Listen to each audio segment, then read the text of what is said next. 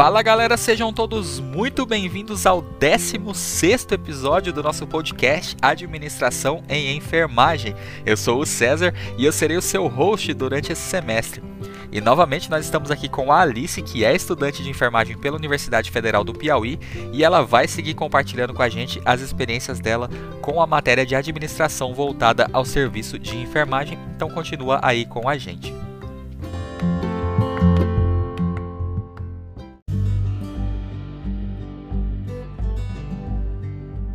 Alice, antes de mais nada, seja muito bem-vinda de volta. Como eu sempre digo, é sempre uma honra ter você aqui com a gente.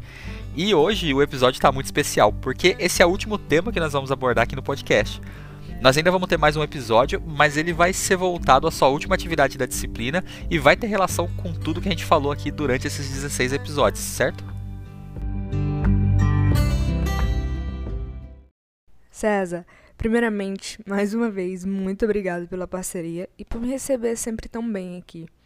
E sim, correto, eu estou ansiosa para essa atividade, mas vamos deixar um suspense no ar e falar só no nosso último episódio.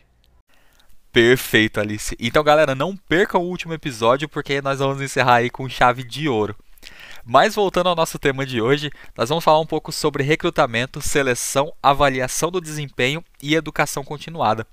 Alice, você pode iniciar contando um pouco da sua aula de hoje pra gente? Olha, foi uma aula bem tranquila e aprendi alguns pontos muito importantes. Como tempos atrás as organizações limitavam-se às práticas simplistas de admitir e demitir pessoas para reduzir erros operacionais e baixar custos. Hoje em dia, isso ainda acontece. Contudo, as organizações entendem a necessidade de capacitar seus profissionais por meio de uma educação reflexiva e participativa.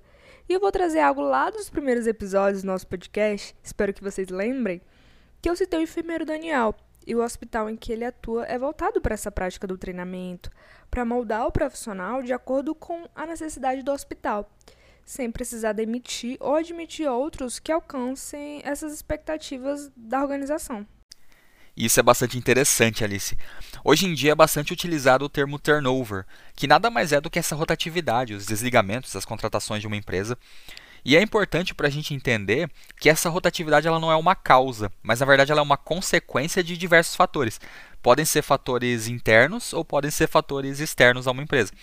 Nesse exemplo, então, que você trouxe sobre o hospital em que atua o enfermeiro Daniel, possivelmente é uma organização que adota diversas políticas internas bastante interessantes também.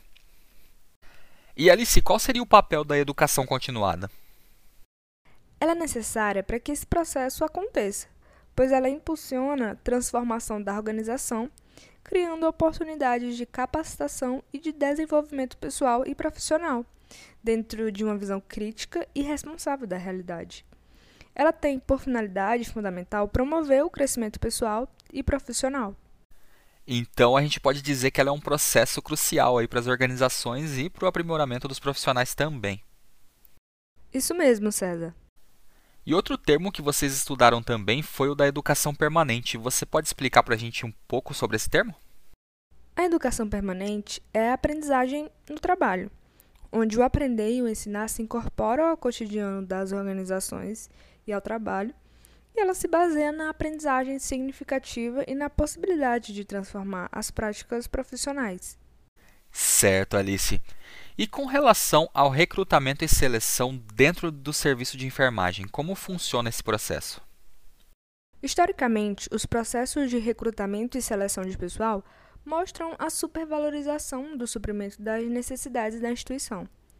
Assim, consistem em processos mecânicos que visam apenas captar a melhor mão de obra disponível no mercado, sem a preocupação com o humano, o que caracteriza uma abordagem tecnicista e burocrática.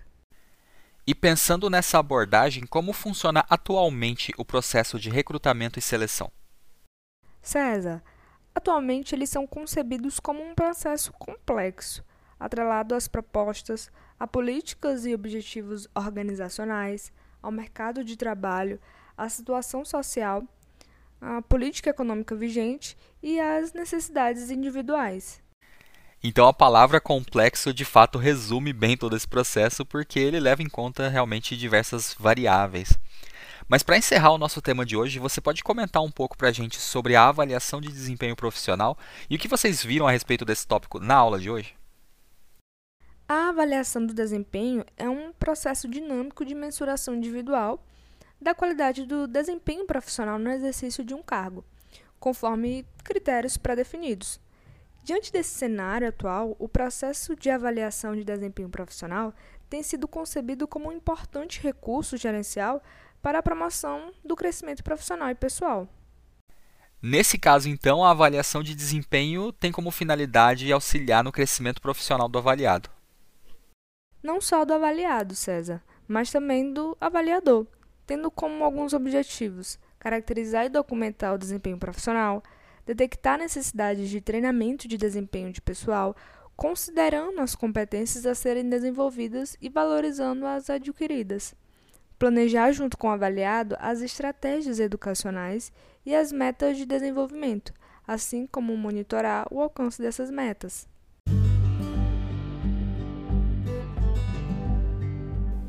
Maravilha, Alice, muito legal. E galera, nós vamos finalizando o penúltimo episódio do podcast Administração e Enfermagem. Eu quero agradecer a Alice pela conversa de hoje, como sempre o bate-papo foi incrível. Alice, muito obrigado novamente.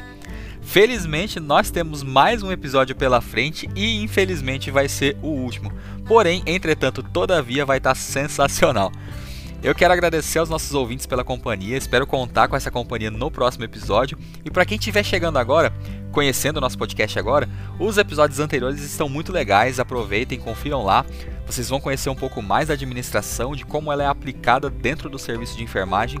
São duas áreas maravilhosas e que se complementam muito, e também vão conhecer um pouco mais das experiências da Alice. Dado o recado, feitos os agradecimentos, eu encerro o episódio de hoje e, como vocês já sabem, eu espero ver vocês no nosso último episódio. Eu espero ver vocês em breve.